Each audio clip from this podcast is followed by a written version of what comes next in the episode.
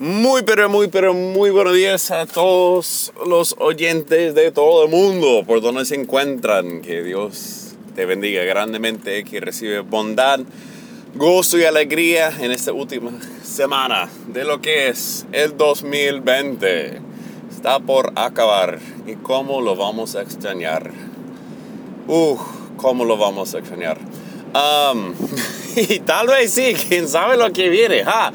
Uh, todo el mundo piensa, no, este se acaba este año y ya por magia ya todo va a estar bien comenzando el 1 de enero de 2021. ¿Quién sabe? De verdad, nadie sabe. Nadie tiene ninguna, ninguna, ninguna idea. Uh, no sabemos lo que trae la vida para nosotros, pero estamos agradecidos que Dios está con nosotros y que podemos confiar en Él. Pase que pase, porque vienen tormentas, tormentas hay por un montón. Aunque estremezca la tierra, Él es nuestra fundación, nuestro cimiento y en Él confiaremos. Muy bien. Uh, antes de meterme de nuevo en el tema de violencia y eso, y necesito un poco más de investigación en cuanto a ese tema también que vamos a tocar, que es la violencia en cuanto al abuso doméstico. Perdón, que tengo que meterme un poco más en eso. Um, yo quiero hablar uh, un poquito de un tema que aquí en los Estados Unidos hacía un tema y, yo veo, yo noto cómo se está comenzando a causar división dentro de la iglesia. La verdad es dentro del contexto latino no sé, no sé cómo así y no creo que sea una cosa que sea tan wow, ¿qué tal? Entonces tal vez si usted señor, señora oyente me escucha está en un contexto que se dice que no tiene absolutamente nada que ver, uh, lo siento, de verdad, lo siento, pero quiero como explicar un poco lo que está ocurriendo aquí en, de varias maneras y modos para que sea un ejemplo, ¿no? Entonces, que, que podemos seguir o que sea también un punto de referencia cuando entran ese temas de, de división entre la iglesia. Uh, yo creo que el contexto latino es un poco distinto y voy a tratar a tocar ese tema tal cual como es um, allí porque creo que es cierta cosa que toca cambiar o, o, o reconocer ahí también. Pero bueno, ahí vamos. Ok, ¿de qué estoy hablando? Yo estoy hablando de lo que son el uso de las máscaras en las iglesias. Porque estamos en los momentos de plena pandemia y muchos eh, están en ese conflicto del uso de las máscaras, por lo menos aquí en los Estados Unidos. Porque el uso de las máscaras ha sido, no que ha vuelto, ha sido desde realmente el inicio un tema político y tristemente como somos seres humanos y también seres políticos, uh, es muy difícil que escapamos de la realidad de que tenemos uh, necesidades políticas, que se diga, y que tenemos que usar uh, algo que, que, sea la política para que podamos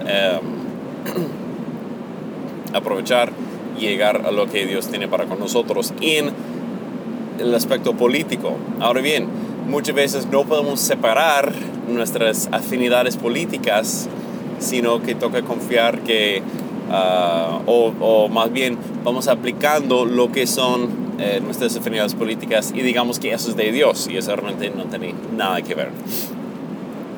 Muy bien, disculpa que estoy un poco distraído, estoy dando cuenta que mi carro está a punto de acabar de gasolina, tengo mucho trecho para llegar sin que se agote, pues ore por mí para que tenga que llegar.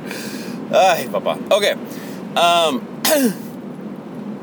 con todo eso, yo quiero tocar uh, ese tema de las máscaras y, y quiero ver eh, o explicar un poco de, de, las posiciones que las iglesias han tomado frente de la pandemia um, actualmente y luego vamos a negar un poco qué han hecho la iglesia en el pasado con las pandemias y, y qué podemos hacer para realmente buscar la unidad en, todo, en medio de toda esa, esa cosa.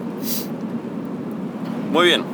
Um, la primera cosa que quiero este, apuntar es de que... Uh, ok, perdón que estoy distraído, estoy preocupado por la gasolina. Señor, no, yo tengo tranquilidad que tú vas a proveer. Ok,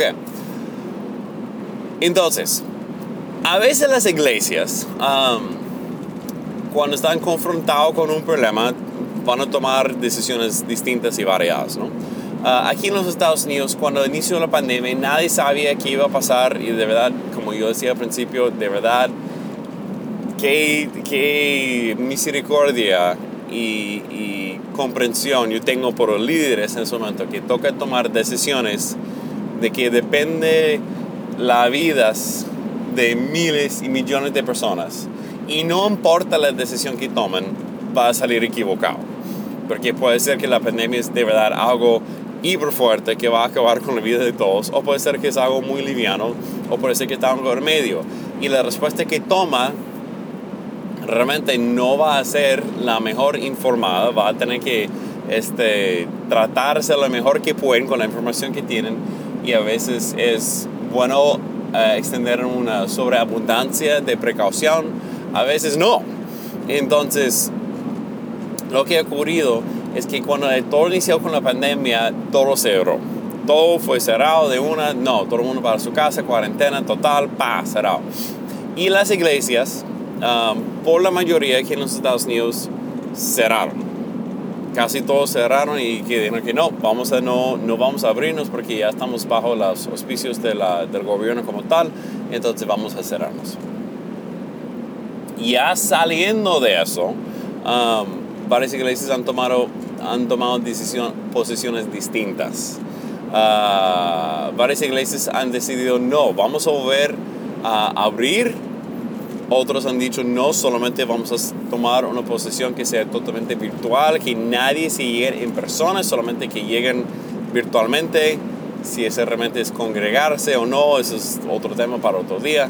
Uh, otros han dicho, ok, si vienen, tienen que poner una máscara. O dice si quiere venir es opcional ponerse una máscara. O vamos a tener ocultos afuera para que hay menos probabilidad de transmisión de virus. Um, o dicen que si va a poner una máscara, solo toca poner una máscara mientras que cante, porque supuestamente cantando es donde eh, transmite más el virus. Ahora bien, yo no voy a tocar el tema si el uso de la máscara realmente es efectivo o no. Y eso es, eso es más allá de ese programa y hay versiones por todos lados y la verdad es que hasta que hay unos estudios, ¿quién le va a creer?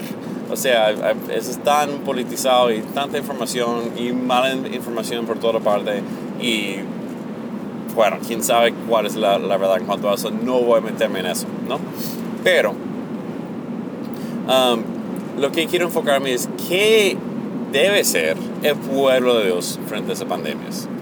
Porque la verdad es depende de su afiliación política y la posición que ha tomado su iglesia, ciertamente hay alguien que está no tan contento dentro de la congregación y está mirando la posición que ha tomado el pastor o la pastora o los líderes y están en desacuerdo de lo que está pasando actualmente. Sea si la iglesia está cerrada físicamente, solamente se reúne en línea, si la iglesia está abiertamente total o algo entre esos dos, te aseguro que alguien no está contento con la, con la posición que ha tomado la iglesia. Bueno, algo para tener eh, frente a eso, eh, sabemos que el diablo siempre nos quiere dividirnos, o sea, su, su nombre, diablo como tal, es divisor, nos quiere separar, nos pone como crear división entre las personas para que no pueden este, acceder ni llegar a un punto este, de bondad entre ellos. Pues, cada vez que tenemos un desacuerdo dentro de la iglesia y causamos división, sabemos que somos siendo utilizados por el diablo. Ahora bien, hay muchos líderes abusadores que solamente usa, usa eso para callar a la gente en su congregación cuando bien que hay problemas y toca resolverlas. Dice, no, se está siendo utilizado por el diablo. Que se caen los hermanos que están causando divisiones entre nosotros. No, no, no, mira, y vamos a hablar cómo es la manera buena y respetuosa que podemos explicar, comunicar y llegar a un acuerdo como cuerpo de Cristo a lo que son eh, nuestras opiniones, eh, lo que son nuestros puntos de vista que tienen que ser escuchados, que tienen que ser bien recibidos, pero al final a cabo también hay líderes que son puestos de Dios que nos toca sujetarnos a ellos. Y toca ver un liderazgo saludable, porque muchas veces no hay un liderazgo saludable, pero ahí vamos. Ok, entonces frente a esa posición, que yo, quiero explicar un poco la motivación detrás, detrás de ciertas de esas posiciones de las iglesias. Uno, la iglesia que se mantiene cerrada, o la iglesia que solamente hace cultos en línea, o la iglesia que no se permite que la persona se reúne ni en sus casas.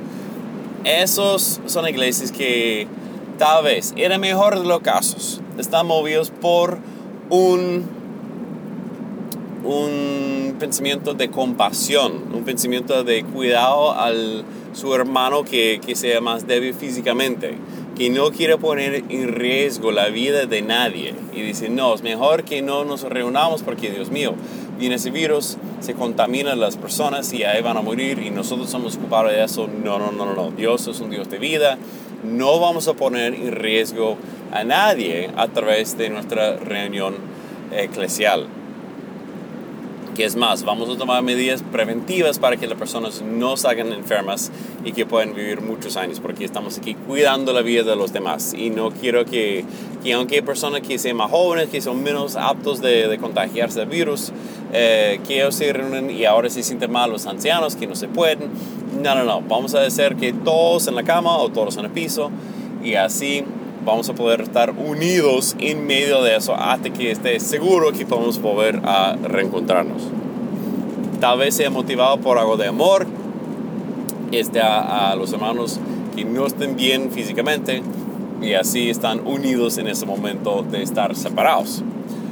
Ok, yo puedo comprender eso. También puede ver que hay mucho movimiento en cuanto a respeto a las autoridades. Porque ahora que las autoridades dicen que no, ustedes tienen que estar cerradas, las iglesias no se pueden abrir porque son focos de contaminación, pues no se permite la reunión de más de 5 personas, 10 personas, X personas.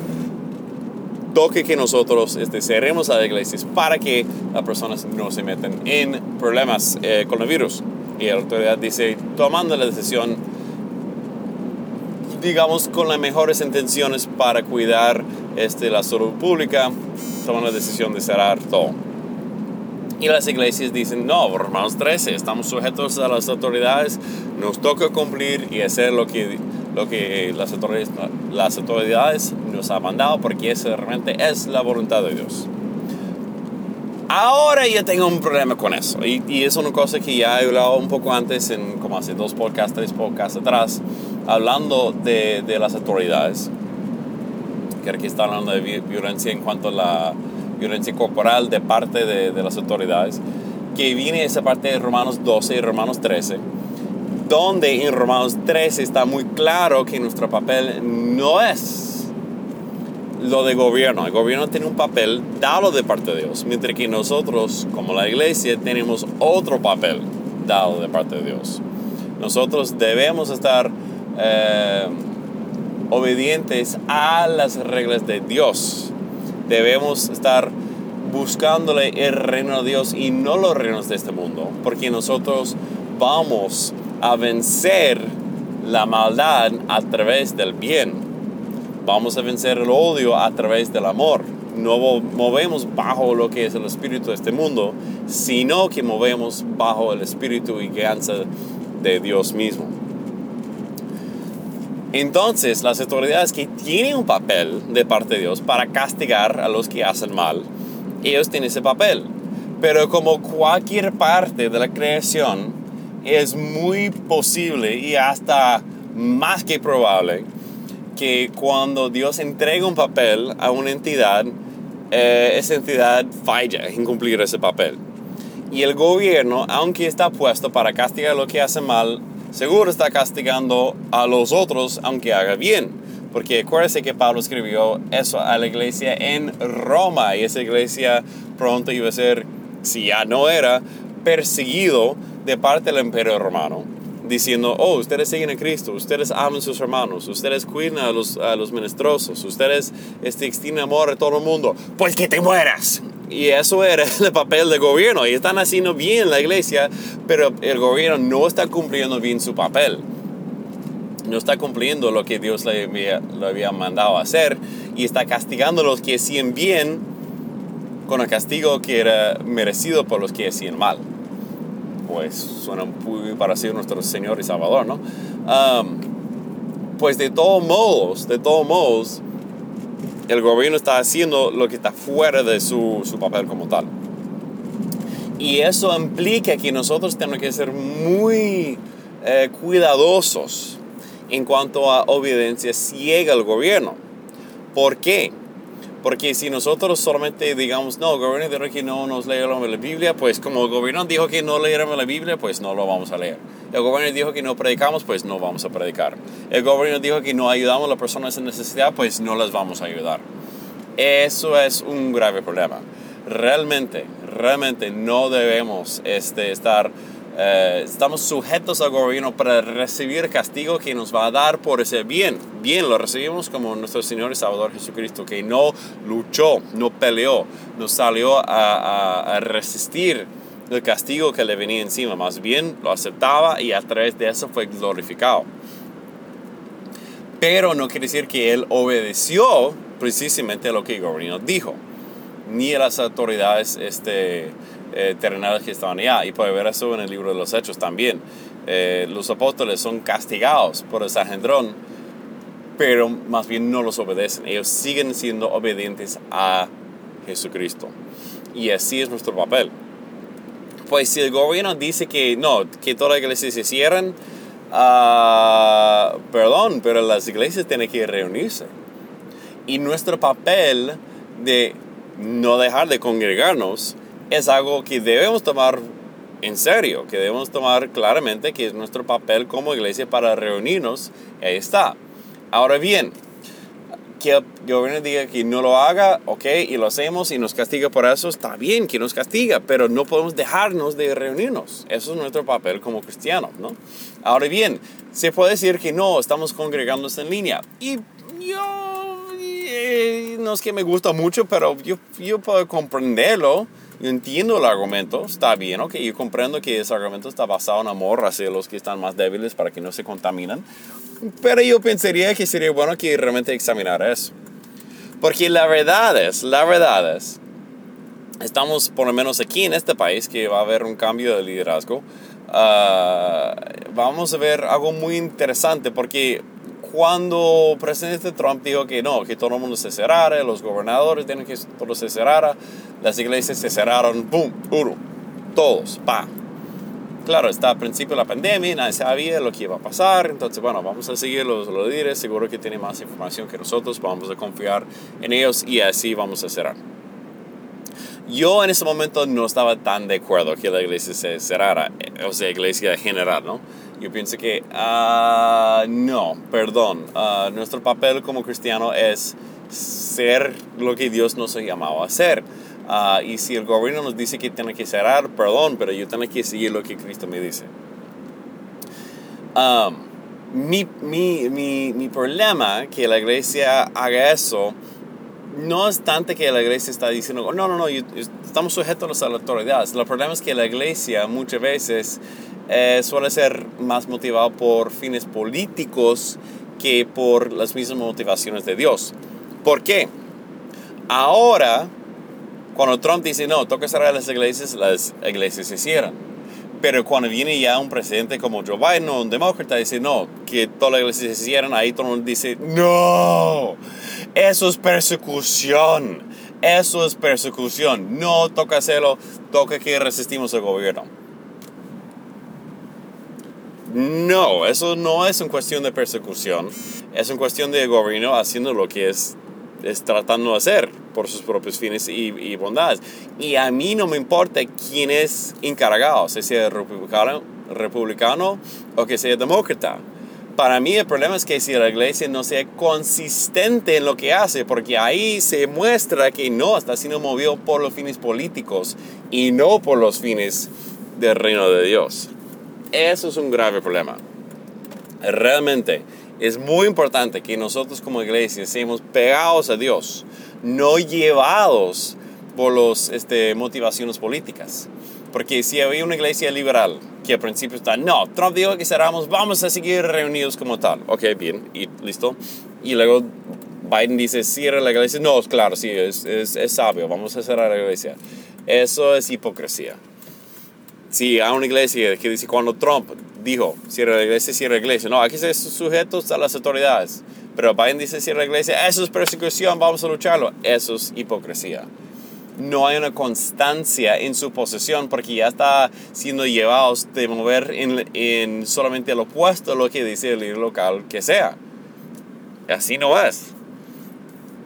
Toca movernos bajo lo que es el movimiento de Dios, no los movimientos políticos.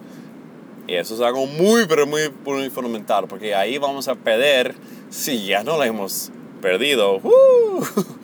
nuestro papel de profeta en la sociedad. Porque el profeta no es que solamente sea profeta contra los reyes malos. No, profeta es profeta y punto. A reyes buenos y reyes malos, porque todos somos humanos, todos nos equivocamos y necesitamos escuchar y recibir ese jalón de oreja que viene de parte de Dios. Entonces, ah, que la iglesia sea motivada por fines políticos es normal, es muy normal y es importante que nos arrepentimos de eso que lo reconocemos. Digo, mira, ¿sabe que No, mis acciones o las acciones de nuestra iglesia anterior eran motivadas por fines políticos. Nos arrepentimos de eso, de verdad. Eso es lo que dice la palabra de Dios. Vamos a hacer eso, no importa quién sea, eh, eh, realmente el líder como tal, ni su partido político. Vamos a seguir movido por los mismos mandamientos de Dios. Eso es lo que nos mueve y lo que define nuestras acciones. Pues logré llegar al bomba y chequé gasolina. Yo soy bueno, proveo total. Entonces, ¿por qué iba a dudar? ¿Por qué me preocupaba? No sé. Bueno, entonces, ah, de un lado tiene la que sí, están movidos bajo una motivación, digamos, de amor y precaución. Ah, y por eso han dejado de reunir físicamente. También tenemos iglesias que el otro extremo, eh, y, no es que he visto eso, pero eh, me imagino que hay, que están diciendo que no, si tú traes una máscara al culto, eso es una falta de fe. Si tú crees que necesitas una máscara, no, eso es falta de fe, hermano. Tú tienes que proclamar, tú tienes que declarar que tú estás sano ya en el nombre de Jesús. Ese virus no viene contra tu casa y tú ya estás sano. Entonces, ah, hay, mucho que podemos decir de ese tipo de pensamiento. Hay muchísimo y no abarques pocas para eso. Pero basta para decir que uh, muchas veces, aunque es muy bueno como declarar cosas, y yo estoy muy de acuerdo con eso, también uno tiene que ser realista también. O sea, es como pasa la persona que dice, no, hermano, tú estás sano, ya puedes ver. Y la persona anda como cuatro días ahí, cuatro meses, cuatro años sin lentes, declarando que sí está sano, que puede ver, y hasta el final se choca y mata a una persona porque no puede verlo mientras que manejaba, declarando que sí estaba sano. Tampoco, o sea, hay, que reconocer nuestra, nuestra situación físico para ser sanado. Nadie llegó a Jesús y dijo, Señor, yo estoy sano en tu nombre. No, llegaron y fueron sanados porque estaban, ah, yo estoy enfermo, necesito que tú me sanes porque necesito tu sanidad. Sáname, tócame. Una palabra tuya basta para sanar. Pero si no tienen la capacidad de admitir que están enfermos al inicio, ah, no, no reciben ningún tipo de sanidad. Entonces, eso hecho que no, no puedo admitir la enfermedad porque no, claro que sí, claro que sí. Es como decir, no, yo no puedo admitir que tengo pecado porque quiere decir que soy un pecador.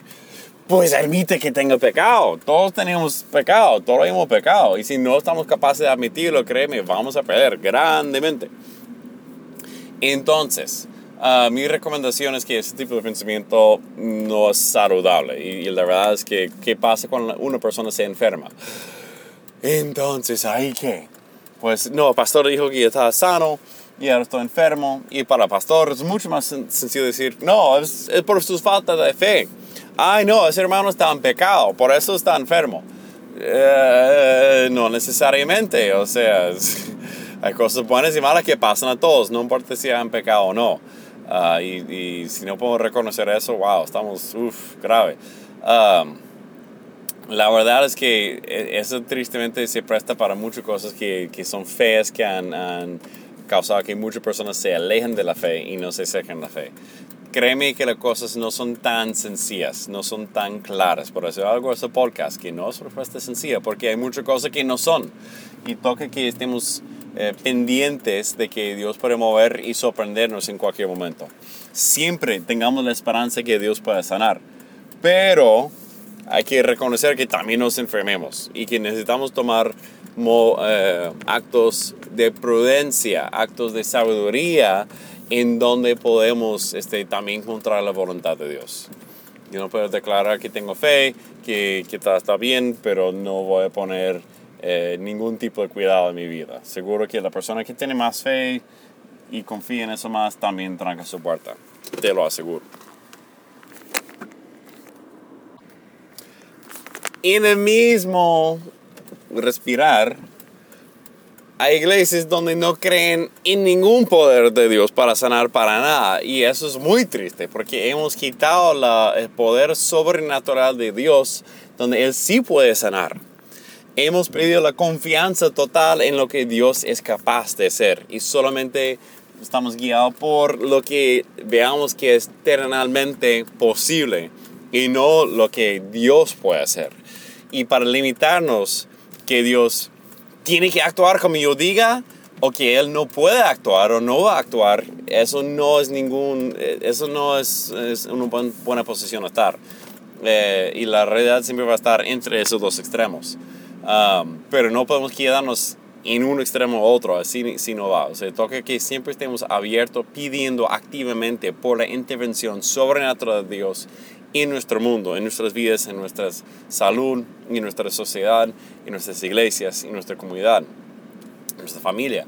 Eh, con la expectativa que sí lo va a hacer y que puede hacerlo, pero también entendiendo que tal vez no llegue en ese momento, tal vez tarde en llegar o tal vez no llegue punto, pero eso no va a frenar que yo pida. O sea, algo que estoy claro que, la, que las escrituras dicen que sí mi pueblo ore. Entonces, si me puedo orar, yo tengo que estar orando, tengo que estar pidiendo, tengo que estar ahí este, doblegando la rodilla y pidiéndole a Dios. Y yo sé que va a actuar bajo eso. A la vez, yo sé que me puede sorprender de muchas maneras. pues, con todo eso, la verdad es como iglesias es, es complicado, es muy difícil lo que estamos viviendo porque no es nada sencillo la situación. Uh, y ya hay muchas personas de muchas partes. Oh, hay otro caso en el medio, perdón, antes que cambie de tema. Otro caso en el medio. Tal vez la iglesia dice, ok, ustedes pueden venir pero con máscara. O puede poner máscara si quiere o no. O este, puede poner máscara, pero si no quiere poner máscara, tiene que sentarse en una sección aparte de los demás para que no contamine los que necesitan máscara. Ok, está bien Um, eso también puede causar divisiones porque ya tienen personas que tienen su máscara, que no tienen su máscara y está en esa situación. Pues yo estoy llegando a mi trabajo, pero de vuelta yo voy a hablar un poco de, de cómo es un base de entendimiento bíblico donde nosotros como cristianos podemos llegar a un entendimiento mayor para buscar la unidad en Cristo. Uh, en ese tema de poner máscaras y, vivir esa pandemia como tal, porque eso de verdad es, es, algo fundamental para nosotros como iglesia, porque yo no quiero que en el futuro las iglesias, y en el futuro muy cercano, las iglesias están divididas. Yo soy una iglesia de máscara, yo soy una iglesia de no máscara. Soy una iglesia solamente virtual y soy una iglesia física. Y que estamos creando ya nuevas denominaciones en base del uso de la máscara. Y en 80 años los jóvenes van a estar preguntando, ¿por qué ponemos máscara en nuestra iglesia? Cállese. preguntas. Ah, eso sí es, wow, como impresionante que podemos llegar a ese nivel y, temo que llegue ahí. Y por eso estoy hablando es un poco anticipado para que no llegamos a ese, momento. Bueno, eh, saliendo del trabajo vamos a hablar cómo bíblicamente podemos llevar esa diferencia entre las máscaras y no. Pues, si como iglesia nuestro papel es buscar, mantener y celebrar la unidad que tenemos en Cristo, que Él oró a su Padre para que nosotros seamos uno, como Él es uno con el Padre, que nosotros estamos entrando, viviendo y gozando de esa misma unidad. ¿Cómo hacemos eso? Cuando tan frecuente es que entre pleitos, entre discusiones, entre problemas, y nos divide en base a eso. Y esa es la más común que va a haber dentro de la iglesia cristiana. Ahora bien, tiene que entender, yo no estoy en contra de separación y división por este, causas válidas. Eso sí es, cierto. Y que es más, una sola forma de iglesia no es, una, es la única forma de iglesia que va a abarcar para todos. O sea, personas necesitan un lugar donde realmente ellos pueden encontrarse con Dios y hay muchas maneras en donde eso puede pasar. Y para pensar que una sola forma de iglesia es la única para todo el mundo es realmente un poco mm, fuera de, lo que es. Uh, yo creo que si podemos entender algo es que el espíritu es lo mismo, pero la manera en que se encuentra se puede variar. Entonces, um, lo que quiero tocar es un tema que en la iglesia norteamericana, por decirlo así, muchas veces he sacado un poco fuera de, contexto, pero y, también voy a usarlo un poco también, perdón, y, aplicarlo aquí. Uh, es para, no para decir que eso es la misma causa, o sea, de poner máscaras, sino es lo mismo que, que voy, lo que voy a tocar, sino que el espíritu de eso realmente sea entendido en, en esa manera. Bueno, entonces, ¿de qué se trata?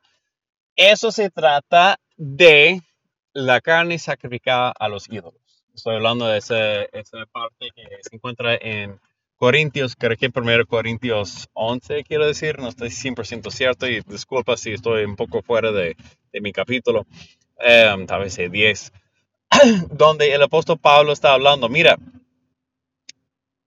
nosotros como cristianos tenemos una libertad increíble en Cristo.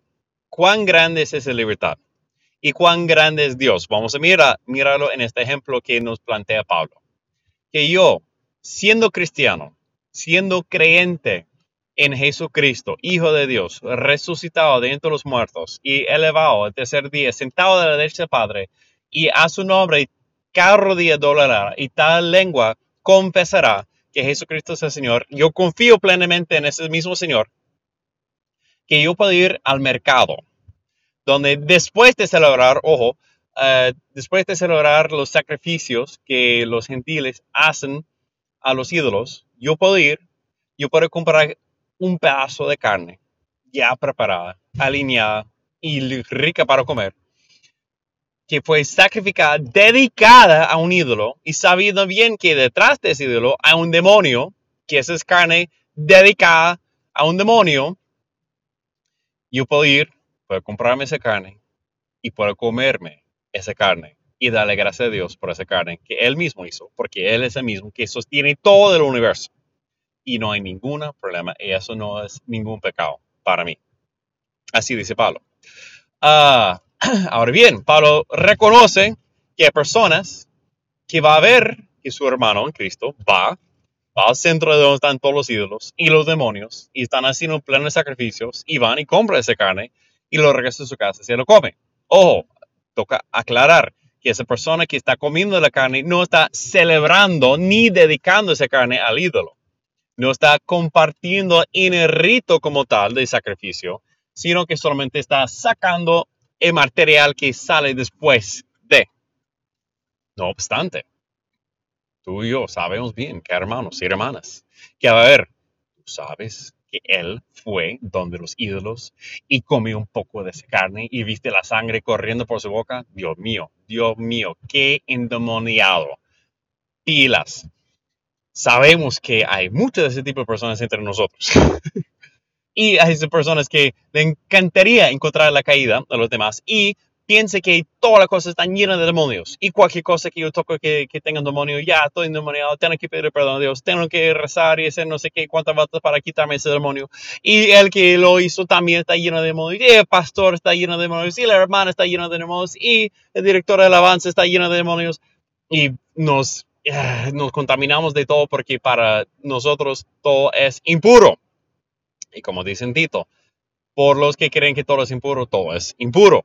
Uh, entonces, lo que dice Pablo es que, mira, no, no, no, no, no, es, es, esa no es la situación. Tú tienes plena libertad en Cristo. Tú puedes ir, puedes comer de esa misma carne sacrificada en un demonio.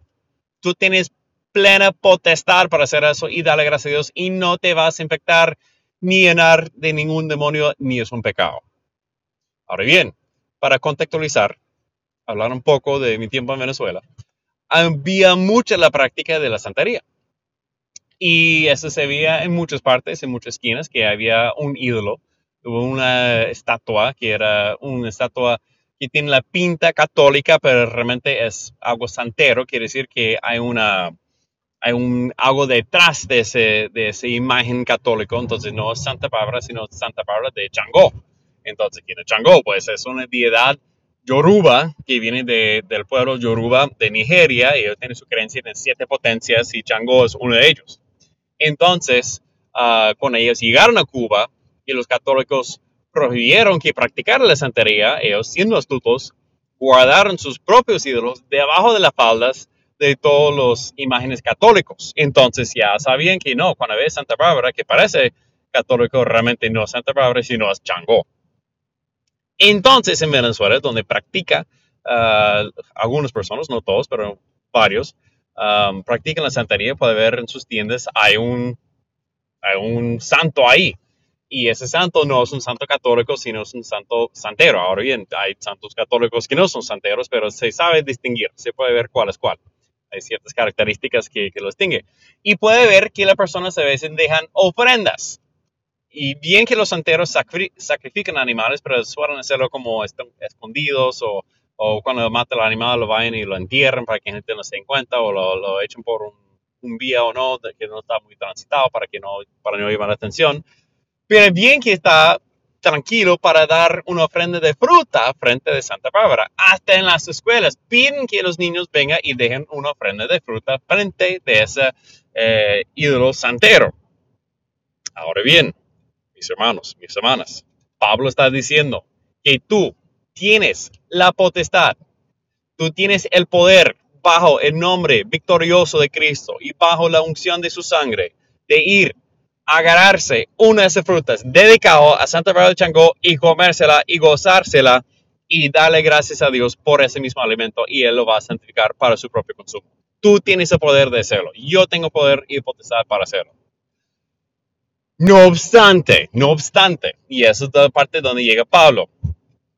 Yo sé, si yo, estando en Venezuela, hubiese acercado a un ídolo de esos y hubiese agarrado una mandarina, una naranja, un piña, lo que sea, y ahí mismo lo pelo y me lo como, créeme que se va a correr y va a causar malentendimientos por toda parte. Porque todos van a decir, ¡epa! ¿Eso qué está haciendo? Está celebrando con los santeros, ese voto santero, será que realmente es santero, pero eh, eso no es de Dios, no, no, no, eso no puede ser. Pues Pablo dice, mira, hay personas que son fuertes en su fe y hay personas que no. Y esas personas que comienzan a cuestionar todo ese tipo de cosas son personas que están débiles en su fe, no entienden bien la potestad que Cristo les ha dado. Y para confesarle, hermanos, yo soy uno de esos débiles, porque de verdad a mí me diría como grima para ir a comerme unas frutas, para serte sincero. Ahora bien, si alguien más lo quiere hacer, que Dios lo bendiga grandemente. Pero lo que dice Pablo es que, uh, mira, si alguien que es débil en su fe, vaya a ver que tú estás comiendo de esa carne, comiendo esa fruta que está dedicado a los ídolos, va a hacer que ellos pequen y cause problemas y cause divisiones y murmuraciones y todo tipo de cosas y eso va a ser un problemón. Pues es mejor sabiendo que yo sí estoy libre en Cristo, que tengo libertad plena en Cristo para comérmelo, voy a refrenar de comérmelo. Porque yo no quiero causar que mi hermano caiga en problemas a través de mi libertad. Disculpa. Entonces, típicamente en la iglesia de Norteamérica, ese pasaje ha sido aplicado al tema de tomar alcohol. Es decir, uno como cristiano tiene la libertad de tomar alcohol pero como eso es mal visto frente a las personas, es recomendado que no lo hagas porque va a causar que unas personas se preocupen que caigan en su fe y va a causar que ellos se meten en pecado, porque si ellos no tienen fe, ya cuando vayan a tomar eso va a ser pecado para ellos. Y así sea la aplicación. Y realmente no creo que es buena aplicación de este pasaje, para ser sincero. Ah, no, no es tan así. O sea, para mí hay, cosas más ciertas en eso, donde uno puede consumir de cosas que no tienen un origen muy santo que se diga y es permitido y no hay ningún problema. Pero para evitar problemas es mejor que no, que no lo hagamos. eso sí es, es muy cierto. Ah, no voy a meterme en muchos ejemplos. Lo que quiero decir y lo que sacar de provecho de eso es que, mira, este, ponerse una máscara no es consumir de algo sacrificado o irlo, a menos que está consiguiendo su máscara de una fuente muy cuestionable. No creo. Ah, pero lo que sí quiero decir es que la preocupación de Pablo y la preocupación de Pablo por todo el libro de Corintios era la unidad de la iglesia. Estaba preocupado que la iglesia estaba siendo dividida y que las personas están comenzando a vangloriarse entre sus varios dones y pensar que su don era mejor que el don de los demás. Y por eso Pablo saca muy elocuentemente todas esas pasajes hablando del cuerpo de Cristo, usando ejemplos de un cuerpo humano, donde todas las partes se necesitan uno al otro. Y por fin llega ese capítulo hermoso, capítulo 13, el capítulo amor, cuando habla como, mira, no importa los, los dones que yo tenga, si yo no tengo amor, no vale nada.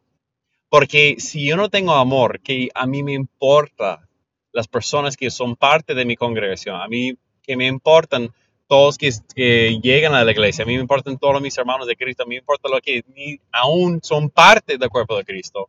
Si yo no tengo amor por ellos, de nada me sirve nada. Y cuando estamos hablando de ese tema de las máscaras, lo más fundamental es que tengamos amor unos por los otros. Que nos amemos los unos a los otros. Y eso implica que vamos a tener comprensión entre nuestras diferencias. Vamos a tener cosas de, de, de, en lo cuales no vamos a estar de acuerdo. Vamos a tener diferencias plenas y abiertas. Vamos a tener opiniones distintas, pero eso no quita que no podemos hacer que no podemos formar el mismo cuerpo de Cristo, que no podemos tener unidad a pesar de las diferencias de.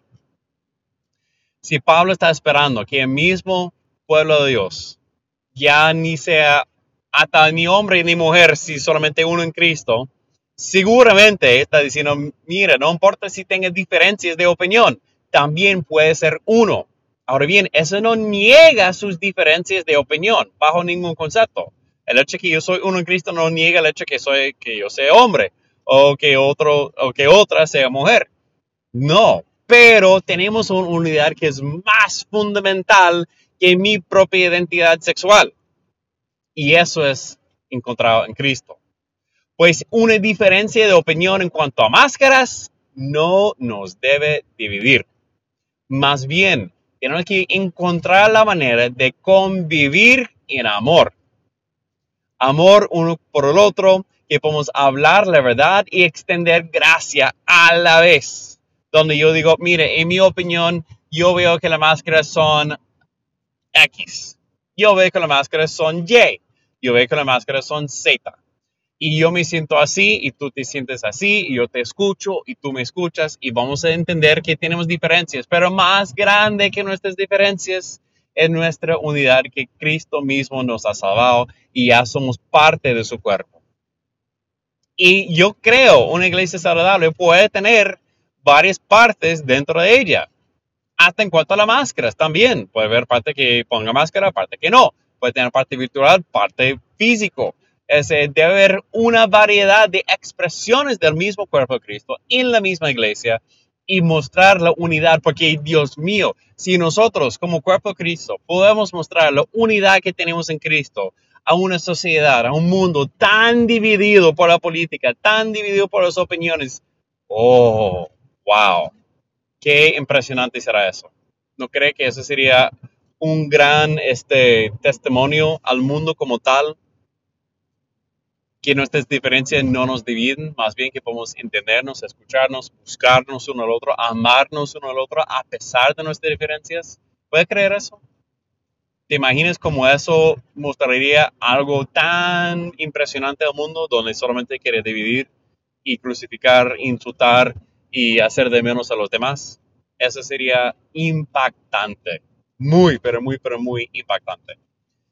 Mi esperanza es que nosotros como, como iglesia, como cuerpo de Cristo, podamos mostrar lo que es la unidad en Cristo. Que podamos mostrar qué es buscar el reino de Dios con máscara o sin máscara. Pues, ¿cómo lo hacemos? Primero que todo, este, estoy llamando a los pastores en eso, tiene que dar un liderazgo claro, tiene que dar un liderazgo fuerte, tiene que hablar del tema. Si no están dispuestos a hablar del tema porque se preocupe de que la gente va a pelear, ay, papá, ya, ya perdiste. uh, estar en la posición de pastor o líder de la iglesia implica que va a estar en conflicto constantemente y toca, aunque cansa, toca que está ahí dándole lo que son los bases bíblicos fundamentales en la persona de Jesucristo, en cómo la iglesia tiene que buscarle. Es pastorear las ovejas para que lleguen a los pastos verdes que Jesús mismo nos prometa en su vida abundante. Y al mismo de la puerta, tiene que pasar por la puerta de Jesús. Es decir, todo que tiene que entrar la iglesia tiene que pasar por el filtro de Jesús. Entonces, el tema de máscaras tiene que pasar por el filtro de Jesús. El tema de, congregación eh, físico o virtual tiene que pasar por el filtro de Jesús. Pero Jesús no tiene computadora, obvio que no tiene computadora. No, eso es algo, se puede decir algo novedoso, pero no es la primera pandemia que la iglesia ha encontrado. Y históricamente hablando, cuando las pandemias azotaba a la sociedad en los siglos anteriores, y me refiero con los últimos dos mil años, la iglesia típicamente era la primera para lanzarse cabeza eh, delante para entrar en los lugares más afectados por las pandemias, a traer sanidad a las personas que están enfermas, a tratarles, a ofrecerles este, su servicio, sea médico o sea médico de, de médico moderno o sea, médico de solamente lo que era ah, de, la, de la sociedad de la, de la antigua, ¿no? Que está ahí, poner un paño este, de agua ahí en la frente, tratando como apoyarles, dar comida, cambiarles, dándole ese tipo de servicio. La iglesia siempre ha sido a la vanguardia de buscar y bendecir a las personas enfermas. Y yo creo que en este caso la iglesia ha sido en la retroguardia, es decir, hiperasada. Y en parte es porque yo creo que hemos ah, hecho caso mucho a lo que es la ciencia, hemos hecho caso mucho a lo que dice el gobierno y hemos quedado como tranquilos y sentados. Y, eso yo, comprendo porque pensando lógicamente se entiende. Es como, wow, eso sí es como, si me lanzo para bendecir a muchos, tal vez voy a infectar a muchos. Y eso es algo muy difícil para, para comprender. Pero yo pienso que tengo que estar orando. Señor Jesús, explícanos ¿qué hacemos en esto? Eso es algo novedoso, es algo nuevo. Ya tenemos este, más entendimiento a través de las ciencias y vamos a mover bajo ciertos, uh, bajo ciertos este, regímenes de, de mostrar amor, realmente puede causar más problemas.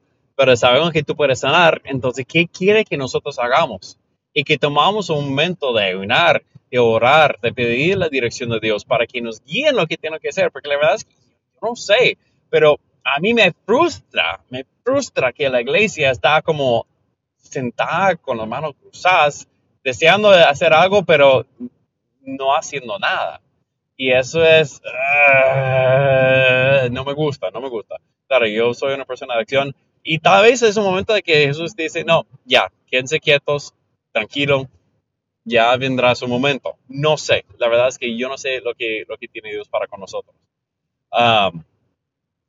Lo que yo sí sé es, es que nos toca buscarle a Dios y que no solamente nos dejamos que no, el gobierno dijo X, pues hasta ahí llegamos. No, yo no hago más, solamente hago lo que el gobierno. No, no, no, no. Somos obedientes a Dios, primeramente. Y ahí vamos a ver lo que Dios nos ha enviado este, para que podamos ser luz en la sociedad y en el momento clave en que estamos viviendo. Pues, primero que todo, que busquemos la unidad en nuestras congregaciones. Pastores, ustedes están en el delantero, que está ahí marcando posiciones, hablando con su congregación y que están escuchando lo que dice la congregación y no solamente quedándose cerrados, porque es muy fácil que es eh, ponerse en una posición de poder autoritario que digo, lo que Dios me dijo es así y punto y cállense los demás. Y eso no es un buen liderazgo.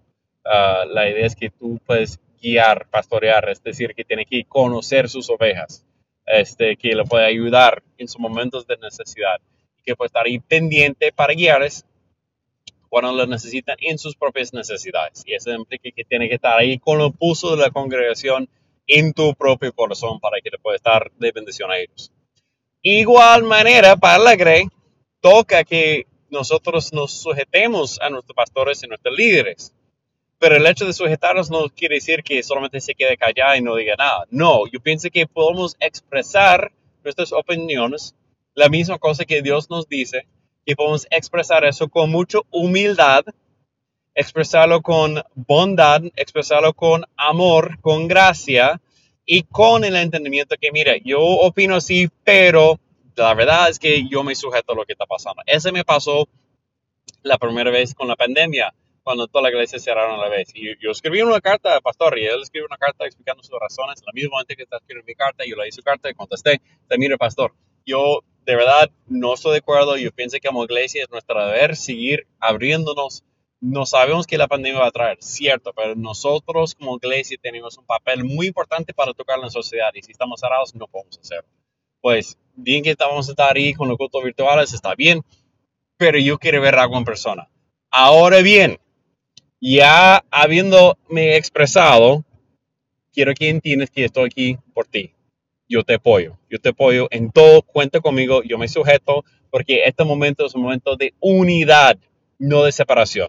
No obstante, he expresado mi opinión como tal, ah, pero estamos en eso juntos, cuenta conmigo. Lo que necesitas, me dices, ahí estoy.